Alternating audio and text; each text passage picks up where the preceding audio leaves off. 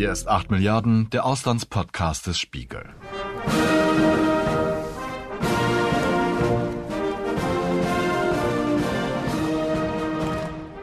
Mehr als 10.000 Plätze bietet der Kongresssaal in der großen Halle des Volkes in Peking.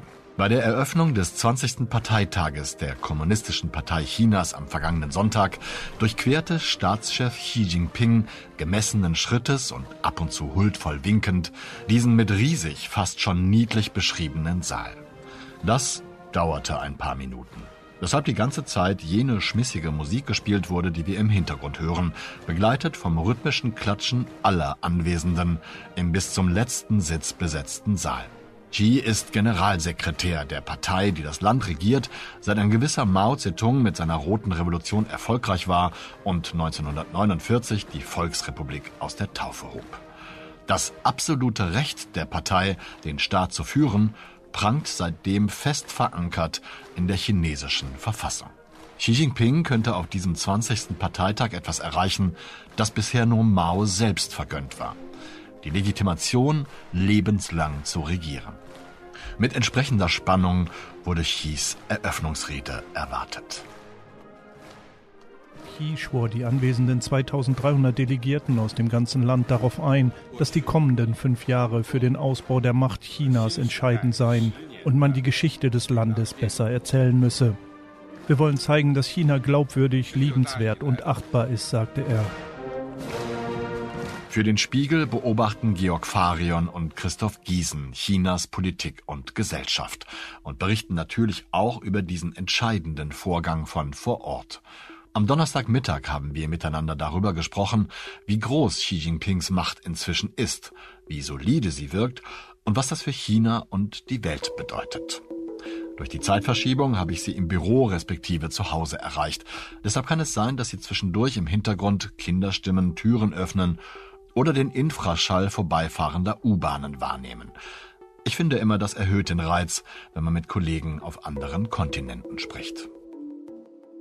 Georg und ich haben die Rede zusammengeguckt. Wir sind, ähm, haben uns am Sonntag im Büro getroffen mit, mit anderen Korrespondenten und haben das ein bisschen wie so ein Public Viewing beim Fußball gemacht. Das heißt also auf einer Großleinwand uns Xi Jinping gegeben und dessen, dessen Rede.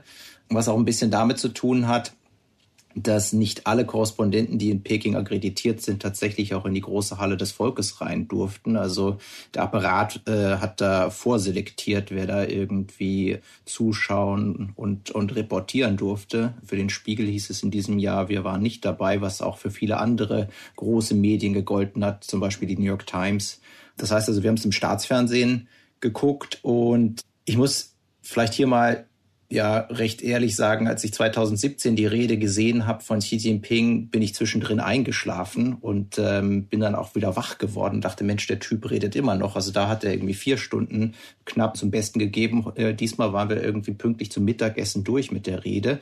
Es war eine recht erwartbare Rede. Also alles das, was er irgendwie gesagt hat, hatte er an anderer Stelle äh, so oder so ähnlich schon mal vorher gesagt. Also es war jetzt nichts, wo man aufgesprungen ist, sich was notieren musste und sagte, wow, ähm, das ist eine totale Politikveränderung, die wir hier irgend, irgendwie wahrnehmen. Es sind eher so Nuancen, die man, die einem aufgefallen sind bei der Rede. Also was er zum Beispiel nicht so stark betont hat, was er, wo er nicht so stark drauf eingegangen ist. Also zum Beispiel Fragen der Wirtschaft, das ist relativ ja unterbelichtet geblieben.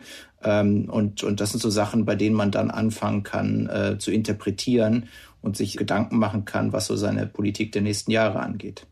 Christoph, ich gebe dir total recht. Ich äh, sehe das ähnlich. Wir haben es ja auch schon gemeinsam diskutiert. Kursveränderung war daraus nicht abzulesen aus dieser Rede. Was mir aufgefallen ist, ist eine dunklere Grundierung äh, im Vergleich zu seiner Parteitagsrede vor fünf Jahren, also auf dem letzten Parteitag. Da hat er gesprochen von einem Zeitalter der Möglichkeiten, der strategischen Möglichkeiten für China. Diesmal ging es mehr um Herausforderungen. Er hat gesagt, China muss sein Haus in Ordnung bringen, ehe der Regen kommt oder sogar ein gefährlicher Sturm. Er hat, glaube ich, zwei Dutzend Mal den Begriff nationale Sicherheit benutzt. Das ist ein Stück weit logisch und auf der Hand liegend, weil sich eben das internationale Umfeld für China eingetrübt hat durch den Handelskrieg, durch die jetzt vollends ausgebrochene Rivalität mit den Vereinigten Staaten, durch äh, den Ukraine-Krieg, durch größeren Gegenwind, äh, gerade aus dem Westen, was Taiwan, was äh, Xinjiang, was Hongkong angeht, aufgrund der eigenen wirtschaftlichen Schwierigkeiten. Und auch, dass er betont hat, wiederum ist es nichts völlig Neues, aber die Betonung fand ich doch interessant, wie wichtig das Primat der Partei ist und die, wie wichtig die Linientreue von Parteimitgliedern und ausführenden Kadern ist. Xis kommunistische Partei ist der Dreh- und Angelpunkt des Landes. 97 Millionen Mitglieder haben sich seinen Anordnungen unterworfen. Das sind weit mehr als Deutschland Einwohner hat. Die Partei gebietet über Regierung, Militär, die Gesellschaft und die Wissenschaften. Osten, Westen, Süden, Norden und das Zentrum, wie sie selbstbewusst tönt. Und Xi Jinping ist erklärtermaßen der Kern dieser Partei. Seine Ideologie, das Xi Jinping-Denken, genießt mittlerweile Verfassungsrang. Davon kann selbst Wladimir Putin nur träumen. Der Parteikongress ist quasi das höchste Gremium der kommunistischen Partei. In der Vergangenheit unter Mao haben die sich höchst unregelmäßig getroffen was auch zum Beispiel bei den Nordkoreanern ähnlich der Fall ist, dass es da keine ja, gewisse Logik gab, nach der diese Parteitage abzuhalten waren. Nach Maos Tod 1977 hat man allerdings dann damit begonnen, dass tatsächlich alle fünf Jahre dass das Gremium zusammentrifft und dass die Delegierten dann auf dieser Veranstaltung das neue Zentralkomitee wählen. Das ist quasi äh, der Gedanke dahinter. Und dann setzt sich halt die oder setzen sich die Machtstrukturen der Partei in immer kleineren Einheiten fort. Das heißt also, das äh, ZK bestimmt dann aus ihrer Mitte heraus die Mitglieder des Politbüros. Und ähm, China hat da ein Spezifikum im Unterschied zu, sagen wir mal, der DDR oder der Sowjetunion. Es gibt also noch eine kleinteiligere Zelle und das ist der sogenannte Ständige Ausschuss des Politbüros. Das sind in der Vergangenheit ähm, sieben Leute gewesen. Bis 2012 waren das noch neun Männer. Ähm, und das ist die eigentliche Machtzentrale Chinas. Und dem steht der Parteivorsitzende, in dem Fall Xi Jinping, vor. Der Parteitag ist eben deswegen vor allem wichtig, dass es alle fünf Jahre eine Selbstvergewisserung der Partei. Da zielt man Bilanz, was haben wir erreicht, gibt man eine Richtung aus, wo wollen wir hin und da bestimmt man das neue Personal, das neue Spitzenpersonal, die den Weg dorthin anführen sollen.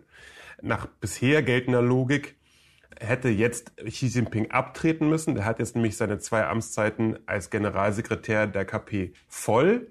Er tritt aber nicht ab, äh, sondern, also nach allem, was wir wissen, endgültig wissen wir es erst am Sonntag, wenn die da alle auf die Bühne treten, die neue Truppe. Aber ähm, das wäre schon Weltwunder, wenn er es nicht nochmal bekäme. Also er tritt nicht ab, sondern er verfestigt, verstetigt seine Herrschaft weit über die üblichen zehn Jahre hinaus. Jetzt wohl mindestens fünf. Viele Leute gehen davon aus, dass er auch äh, jetzt, wo dieser Präzedenzfall ganz offensichtlich gesetzt wird, bis an sein Lebensende regieren könnte oder solange er eben will.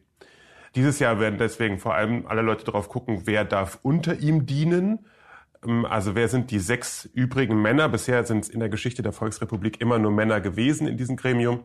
Und dann ist die Frage, sind das alles Xis Lieutenants, also Leute, die von ihm abhängig sind, Ja-Sager? Oder gibt's da noch ein, zwei Leute drunter, die vielleicht einen eigenen Kopf haben, die vielleicht innerhalb der Partei eine Machtbasis haben, die nicht vollkommen von äh, Xi Jinping dominiert wird und die vielleicht in ein, zwei Fällen alternative Ideen vorschlagen oder ihm sogar Paroli bieten könnten, wohl nicht, aber äh, ihn zumindest zu einem zweiten Nachdenken anregen könnten. Also das ist das, worauf dieses Jahr alle gucken. Xi Jinping ist der mächtigste Mann der Welt und der mächtigste Chinese seit Staatsgründer Mao Zedong. Als Staatsoberhaupt, Generalsekretär der Kommunistischen Partei und Oberbefehlshaber besetzt Xi die wichtigsten Ämter Chinas in Personalunion. Er gebietet über 1,4 Milliarden Menschen und eine Volkswirtschaft, die wohl bald die der Vereinigten Staaten übertreffen wird. Xi befehligt die meisten Soldaten und die größte Kriegsmarine auf dem Globus. Auf seinen Fingerzeig werden Millionen Metropolen unter Lockdown gestellt. Um seine Null-Covid-Politik zu exekutieren, lässt er seine Bürger total überwachen. Es gibt keine Opposition, gegen die er ankämpfen oder die er überzeugen müsste. Naja, also er ist Präsident, er ist Generalsekretär der äh, Partei und er ist Vorsitzender der zentralen äh, Militärkommission. Die Volksbefreiungsarmee ist nämlich, äh, untersteht nicht dem Kommando des Präsidenten, sondern ähm, das ist nämlich keine staatliche Armee, sondern es ist der bewaffnete Arm der kommunistischen Partei. Und somit muss man, um Befehlsgewalt zu haben über die Volksbefreiungsarmee, muss man Vorsitzender der Militärkommission sein. Das ist Xi und er ist Generalsekretär der Partei. Das sind die beiden wichtigen Ämter. Präsident ist natürlich wichtig, weil das bedeutet, dass er protokollarisch dann als Präsident in anderen Ländern empfangen wird, dass er nicht nur den Vorsitzenden der SPD treffen kann, sondern den Kanzler. Deswegen ist es wichtig, aber innerchinesisch, also innerhalb des chinesischen Systems ist es ein eher symbolisches Amt, hat keine besondere Macht. Es hat nur dann eine Macht, weil der Inhaber dieses Amtes de facto das in Personalunion mit den beiden anderen mächtigsten Ämtern ausübt. Wenn man es ganz genau nimmt, ist er auch nicht Präsident des Landes. Präsident heißt nämlich Zongtong. Äh, er ist äh, Juxi, was Vorsitzender, also Landesvorsitzender bedeutet. Die Übersetzung Präsident ist eigentlich eine Fehlübersetzung, die impliziert so eine demokratische Legitimität. Das klingt danach, als sei der gewählt worden, aber der ist ja nicht gewählt worden von allen Chinesinnen und Chinesen, sondern der ist von oberen Parteigremien ausgekungelt und dann zum Landesvorsitzenden bestimmt worden. Früh erwarb sich Xi einen Ruf als Aufräumer und Saubermann. 1985 hatte die Partei ihn nach Fujian versetzt, eine der Provinzen, in denen Chinas Wirtschaftswunder seinen Ausgang nahm. In der Reformära mit ihren schwindelerregenden Wachstumszahlen konnte unermesslich reich werden, wer Ideen, Chutzpe und Verbindungen hatte und die richtigen Leute zu schmieren verstand. 1999 flog dort ein riesiges Korruptionsnetzwerk auf, bei dem ein Geschäftsmann mehr als 300 Beamte bestochen hatte.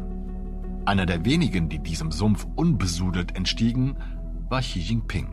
Die Führung in Peking bestellte ihn, inzwischen Gouverneur von Fujian, zum Rapport, beließ ihn aber im Amt. Wir werden korrupte Elemente ohne Gnade entfernen, versprach er damals. Ja, was er gemacht hat, ist, dass er relativ schnell, nachdem er zum Generalsekretär äh, ernannt worden ist, 2012, dass er eine Antikorruptionskampagne losgetreten hat und damit ja zwei Fliegen mit einer Klappe geschlagen hat. Zum einen hat er das Problem der Korruption, die damals die Partei und den Machtapparat befallen hatte, das hat er zum Teil alles zurückgedrängt, aber das die andere Sache ist, dass er natürlich auch viele Rivalen damit ja erledigen konnte und ähm, in relativ kurzer Zeit einfach eine ja sehr sehr starke Stellung in der Partei erreichen konnte.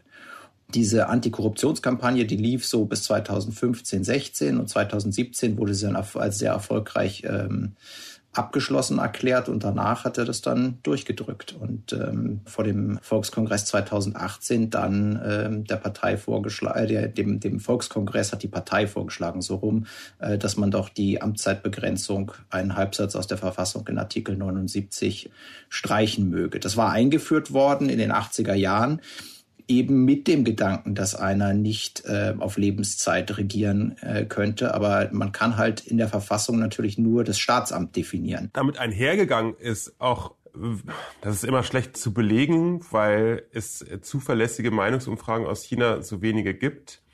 Aber nach allgemeinem Dafürhalten hat diese Antikorruptionskampagne eben auch seine Popularität im Volk enorm gesteigert, weil die Bevölkerung war es ja, die hier immer schmieren musste, um irgendwas auf die Reihe zu kriegen. Und die Unternehmer waren, ging es genauso. Und dass das unter Xi Jinping deutlich zurückgegangen ist, das war natürlich populär äh, in der Bevölkerung. Also das hat ihm geholfen. Und die Antikorruptionskampagne hat eine Disziplinierung der Partei bewirkt und die Partei wieder zu einem schlagkräftigen Instrument zu machen und nicht zu so einem Selbstbedienungsladen, das ist äh, ein zentrales Anliegen von Xi Jinping gewesen, auch Kern seiner politischen Ideologie, dem Xi Jinping-Denken. Und damit ist er relativ weit gekommen. Also die Korruption ist gemindert, die Maßnahme war populär, die Partei ist diszipliniert und die Rivalen sind größtenteils im Knast. Und aus diesen Zutaten ja, fügt sich das Erfolgsrezept des Xi Jinping zusammen. Noch ein Gedanke dazu, man muss auch noch mal verstehen, warum er eigentlich die Möglichkeit erhalten hat, überhaupt diese massive Antikorruptionskampagne durchzuziehen. Das heißt also, es ist ja nicht er alleine, der als vorher eher wahrzunehmende graue Maus irgendwie durch die Reihen gelaufen ist. Er ist 2007, als man sich auf ihn als Nachfolger einigte, eher so der Kompromisskandidat gewesen. Eher ein Apparatschik äh, in der Wahrnehmung der meisten, der jetzt irgendwie nichts die nächsten zehn Jahre kaputt machen würde. So war irgendwie die Wahrnehmung. Und was dann aber passierte, war, dass es kurz bevor er das Amt antreten sollte, 2012 im Herbst, gab es eine Krise in der Partei, die auch die Glaubwürdigkeit der Partei schwer erschütterte. Und dann ging es um den, den Parteichef der Stadt Chongqing, ein, ein Mann, der Bo Xilai heißt. Und im Unterschied zu Xi damals galt er als sehr charismatisch. Der konnte reden, der ähm, hatte irgendwie ein recht charmantes, charismatisches Auftreten. Und ähm, der schickte sich an, auch in diesen ständigen Ausschuss einzuziehen im Sommer 2012 und mit Bohr in dem Ausschuss wäre es für Xi deutlich schwieriger gewesen. Der Mann galt als ausgesprochen populär und dann passierte Folgendes, dass seine Frau einen britischen Staatsbürger vergiftete. Bu Xilai lässt sich nichts anmerken, als das Urteil gesprochen wird. Er soll lebenslang hinter Gitter wegen Korruption, Veruntreuung und Amtsmissbrauch. Die Richter sprechen ihn in allen Anklagepunkten schuldig. Als Parteichef der Millionenmetropole Chongqing hatte Bo einen maoistischen Linkskurs verfolgt und war selbst mit harter Hand gegen Bestechlichkeit vorgegangen. Dann brachten ihn Mordvorwürfe gegen seine Frau 2012 zu Fall. Und das hat letztlich diese kommunistische Partei natürlich in eine Wahnsinnskrise gestürzt, dass da irgendwie einer von ihnen, den sie für den ständigen Ausschuss für, für absolut moralisch gefestigt äh, angesehen hatten, dass der in einen Mordfall verwickelt war. Das war dann doch ein bisschen viel und das ganze Land tuschelte. Die Zensur musste immer wieder einschreiten und äh, dann, dann wurde dieser Borchelei abgesägt.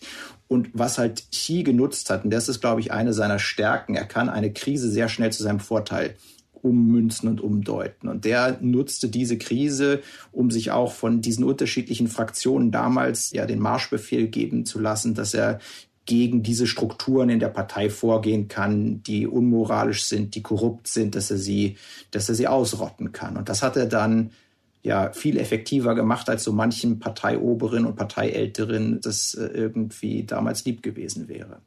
Und so hat er seine Macht gefestigt. Also dieser Skandal um Borchelei, der illustriert ja auch nochmal, also wie verlottert diese Organisation damals war. Ja, Da sind äh, irgendwelche Oberbosse, die denken, also Parteisekretäre in dem Fall, die denken, sie seien so weit über dem Gesetz, dass sie nicht nur veruntreute Gelder ins Ausland verschieben dürfen, sondern sich sogar einen Giftmord erlauben können und glauben, das würde ihnen durchgehen.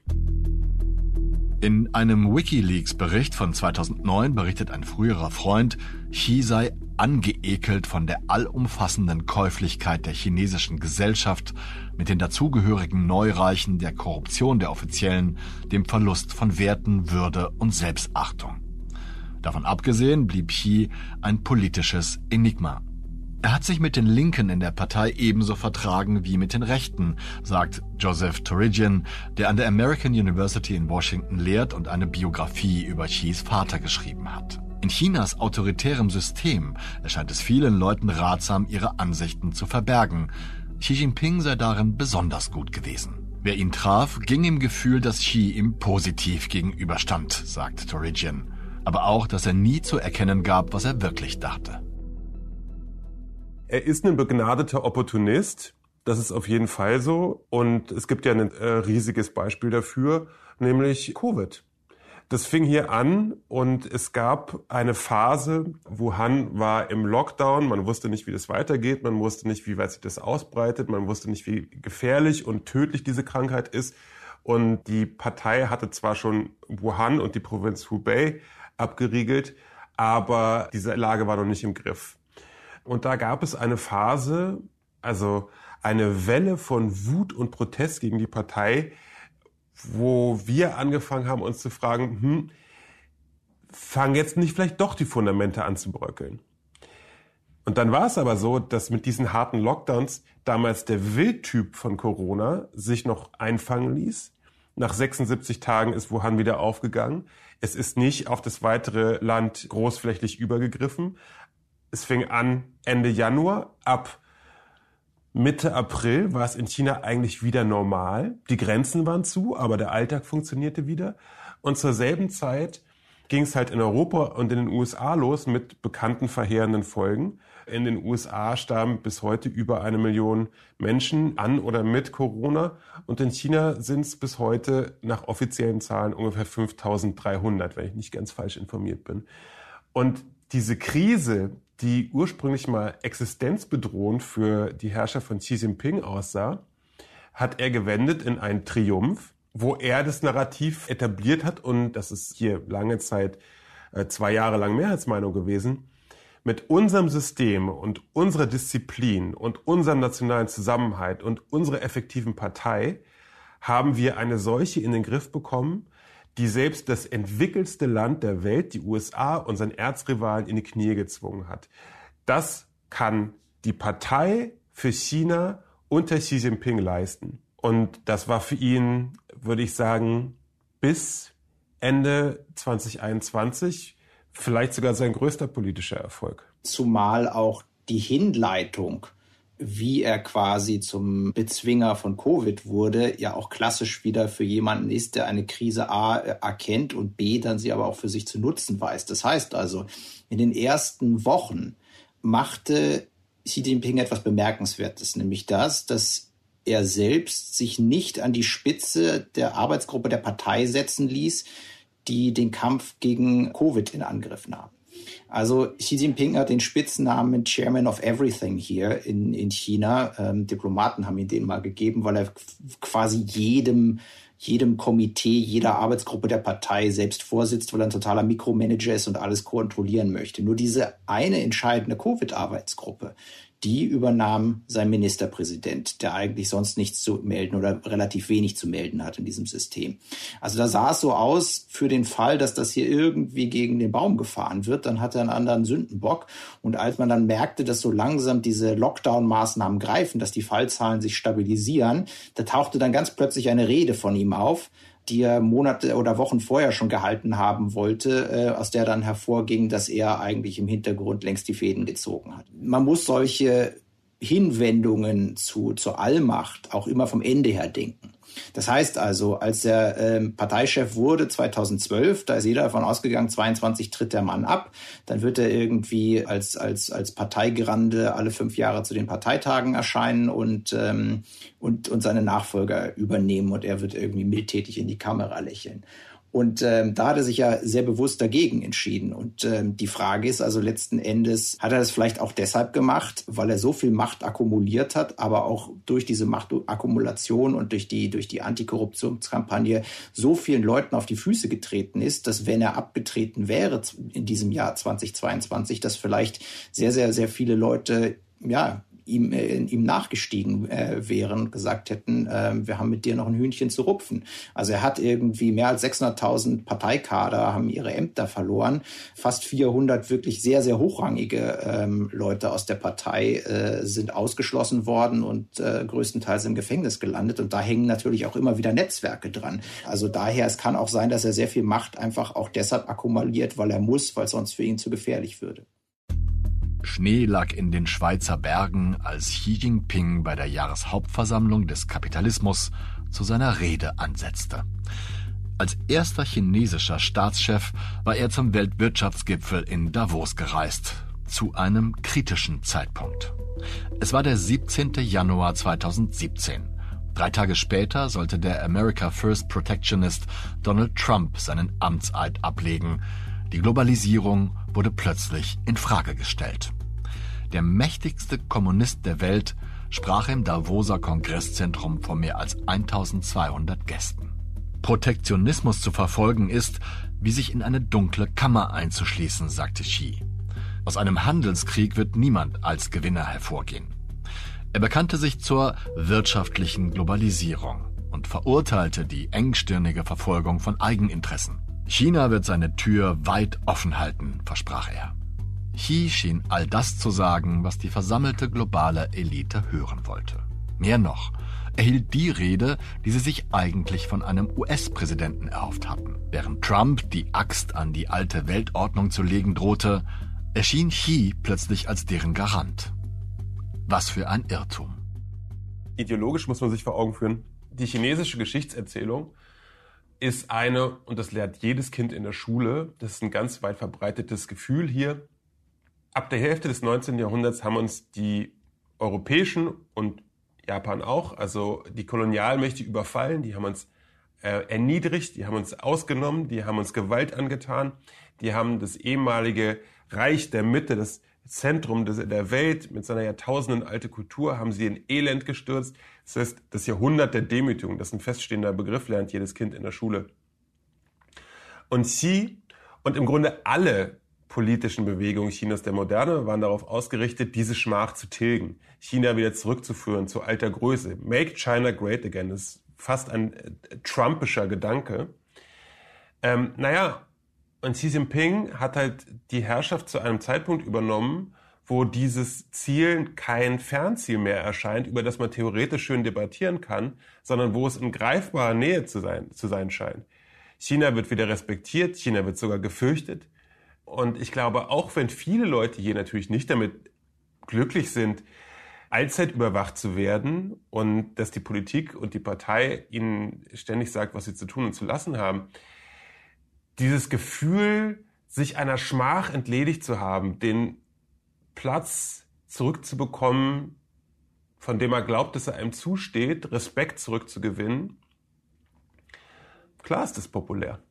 Und Xi Jinping ist eben derjenige, der dieser historischen Epoche vorsitzt. Nach dem, was du alles gerade gesagt hast, Georg, frage ich mich, was kann Xi und was kann Xis China überhaupt gefährlich werden? Naja, also ganz konkret jetzt ist es in erster Linie Omikron.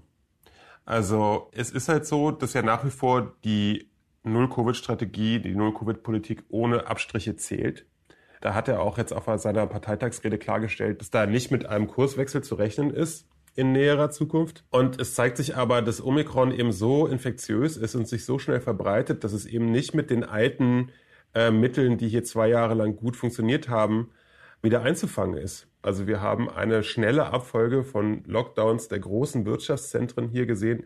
Und die Wirtschaftsentwicklung in diesem Jahr wird voraussichtlich so schlecht sein wie seit drei Jahrzehnten nicht mehr. Es gab beispielsweise im zweiten Quartal, das war das Quartal, wo Shanghai unter Lockdown stand, ist das, die Wirtschaftsleistung von Shanghai um 14 Prozent eingebrochen. Die ständigen PCR-Tests, diese ganzen Anti-Covid-Maßnahmen fressen die lokalen äh, Budgets, die lokalen Haushalte auf die lokalen Haushalte werden nicht mehr im gleichen ähm, Maße wie vorher wieder aufgefüllt, weil es nämlich weniger Landverkäufe gibt. Das war vorher eine Haupteinkommensquelle der ähm, Stadtregierung, weil es nämlich parallel auch eine Krise auf dem Immobilienmarkt gibt und praktisch nichts mehr gebaut wird. Also es formiert sich gerade so und Zero Covid ist da der größte Faktor. Eine nicht unerhebliche Wirtschaftskrise und aus der kommt man halt nicht raus, solange man Zero Covid nicht aufhebt. Aber Zero Covid kann man nicht aufheben, weil es ideologisch festgeschrieben und volksgesundheitlich schwierig äh, wäre, das zu ändern. Also äh, da hat sich China ganz offensichtlich in eine Sackgasse manövriert und wird auf absehbare Zukunft mit sich selbst beschäftigt sein in großen Teilen. Mhm. Ja, die Partei hat natürlich und Xi Jinping im Speziellen die Legitimation daraus gesogen, dass man es geschafft hat, 2020, 2021 quasi zwei Säulen der Legitimation zu haben. Das eine ist, die Wirtschaft sprang sofort wieder an, nachdem man Wuhan für 76 Tage abgeriegelt hatte. Und China war die einzige große Volkswirtschaft der Welt, die ein Wachstumsplus verzeichnen konnte. Und das andere war natürlich der erfolgreiche Kampf gegen Covid. Das heißt also, man konnte irgendwie die Parole äh, verkünden, überall auf der Welt wird gestorben, nur in China nicht. Und jetzt brechen ihm beide Säulen weg oder könnten ihm wegbrechen. Es muss man noch mal abwarten, wie genau sich das entwickelt. Aber wir haben eine Krise am Immobilienmarkt, die sich zu verschärfen droht, die jetzt gerade durch den Parteitag, durch, durch gewisse Stützmaßnahmen noch aufgehalten worden ist.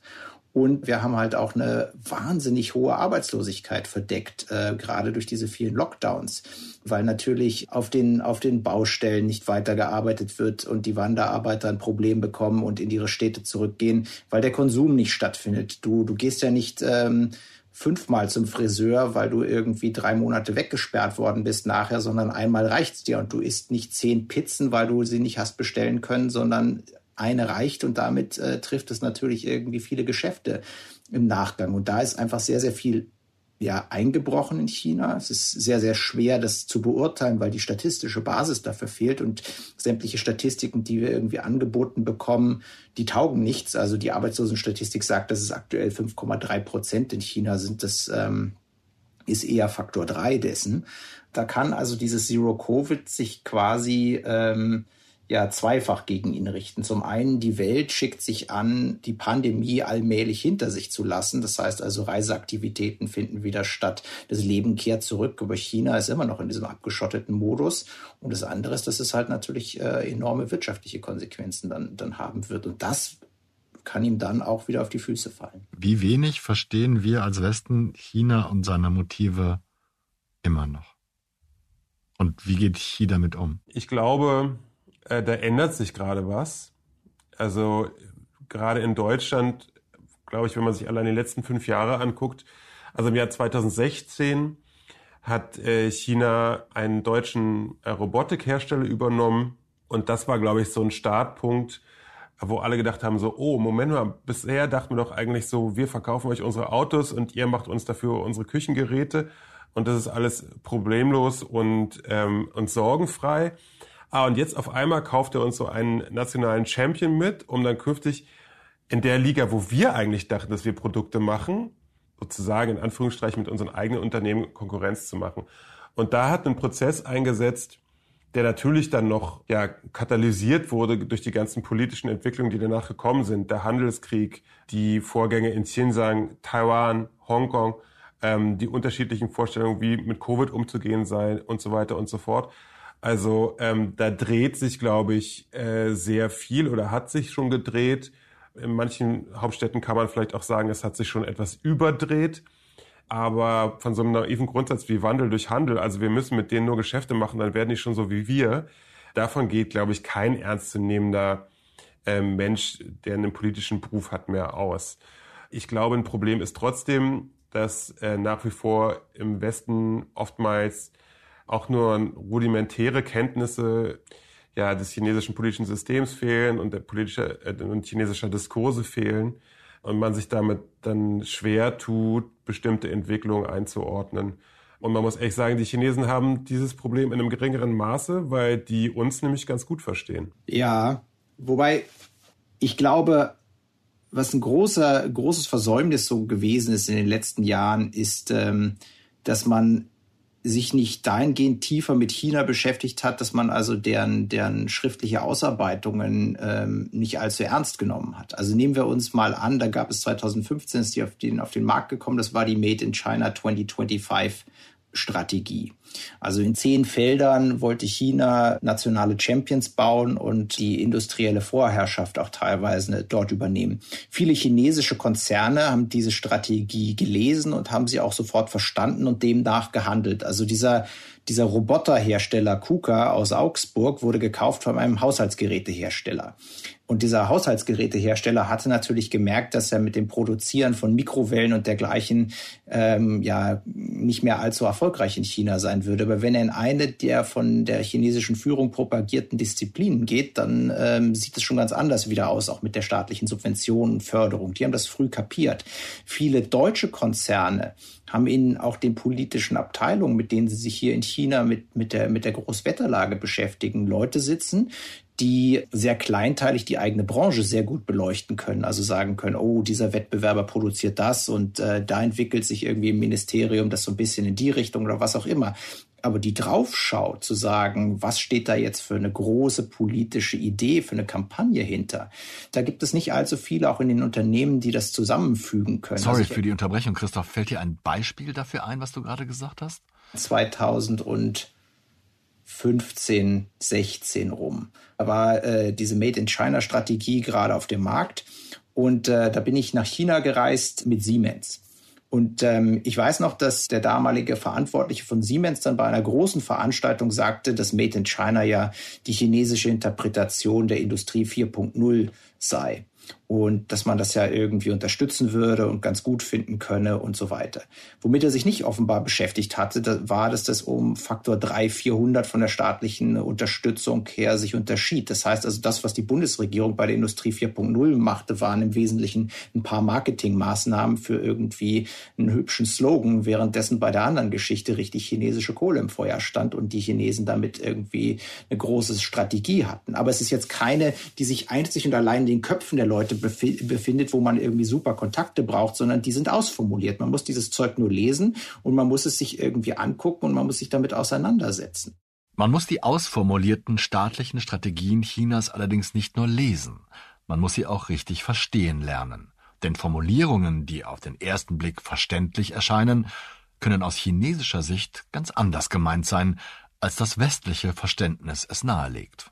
Wenn Xi Jinping von Demokratie redet, dann ist es eine ein anderes Verständnis der Demokratie und eine andere Besetzung des Begriffes als das, was wir unter Demokratie vorstellen. Wenn Xi Jinping von wirtschaftlicher Globalisierung redet, dann meint er etwas anderes, als wir meinen. Wenn er über die Öffnung für Unternehmen redet, dann hat er Staatsunternehmen im, im Kopf. Also da muss man, muss man immer wieder gucken, wie sind welche Begriffe äh, besetzt und in welche Richtung entwickelt das. Und da muss man, glaube ich, einfach auch eine gewisse Meisterschaft im, im, im Auseinanderdividieren und, und äh, sich zusammen Puzzeln dieser, dieser Botschaften aneignen. Aber ähm, es ist jetzt nicht so, dass die chinesischen Strategien nur im Kopf dieses Mannes existieren und wir irgendwie seine Gedanken lesen müssten. Es ist einfach sehr, sehr viel da und man muss sich damit tiefer beschäftigen und sich auch im Klaren sein, dass das, was er formuliert, dass er das auch sich anschickt, umzusetzen. Das gilt auch an anderen Stellen für Leute wie, wie Donald Trump oder, oder Erdogan in der Türkei. Da gibt es dann Ankündigungen und sie einfach auf die leichte Schulter zu nehmen und zu sagen, ja, das bringt das Amt mit sich, der muss irgendwie die Trommel rühren. Nein, das wird, das wird, das wird eiskalt umgesetzt. War bei Donald Trump auch so. Was haben die Leute gesagt? Äh, das Amt wird ihn irgendwie bändigen und eine seiner ersten Entscheidungen war irgendwie, ich baue jetzt doch die Mauer und es gibt den Muslim-Ban für äh, Leute aus bestimmten Staaten und, und, und. Also er hat sich sofort dran gesetzt hingesetzt und seine Liste, die er im, Wahlkampf propagiert hatte, abgearbeitet. Und das gilt natürlich dann auch hier für diese Systeme. Diese letzte Bemerkung führt mich von Peking zurück hierher nach Hamburg.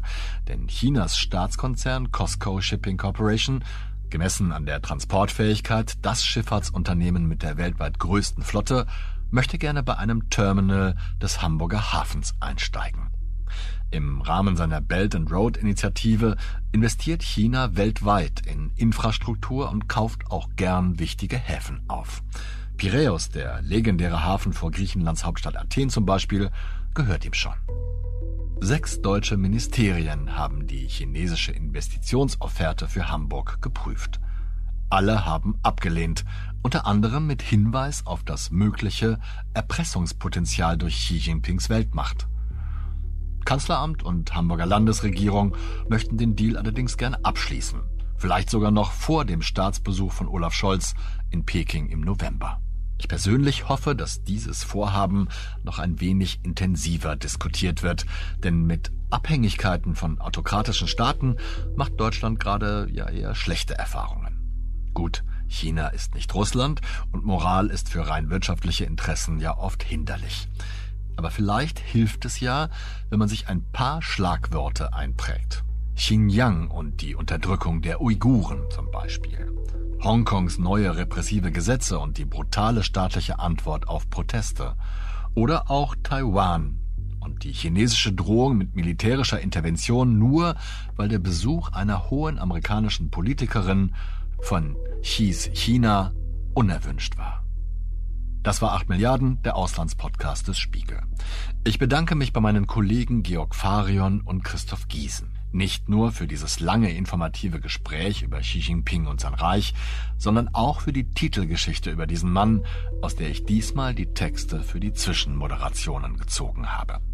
Der Artikel heißt Der Allmächtige und ich empfehle Ihnen dieses Stück ausdrücklich, falls Sie es nicht schon gelesen haben.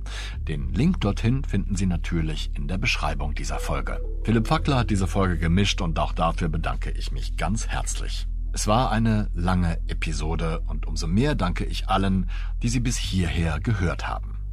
Bleiben Sie tapfer und gesund. Ich verbleibe bis zur nächsten Folge, Ihr Olaf Häuser.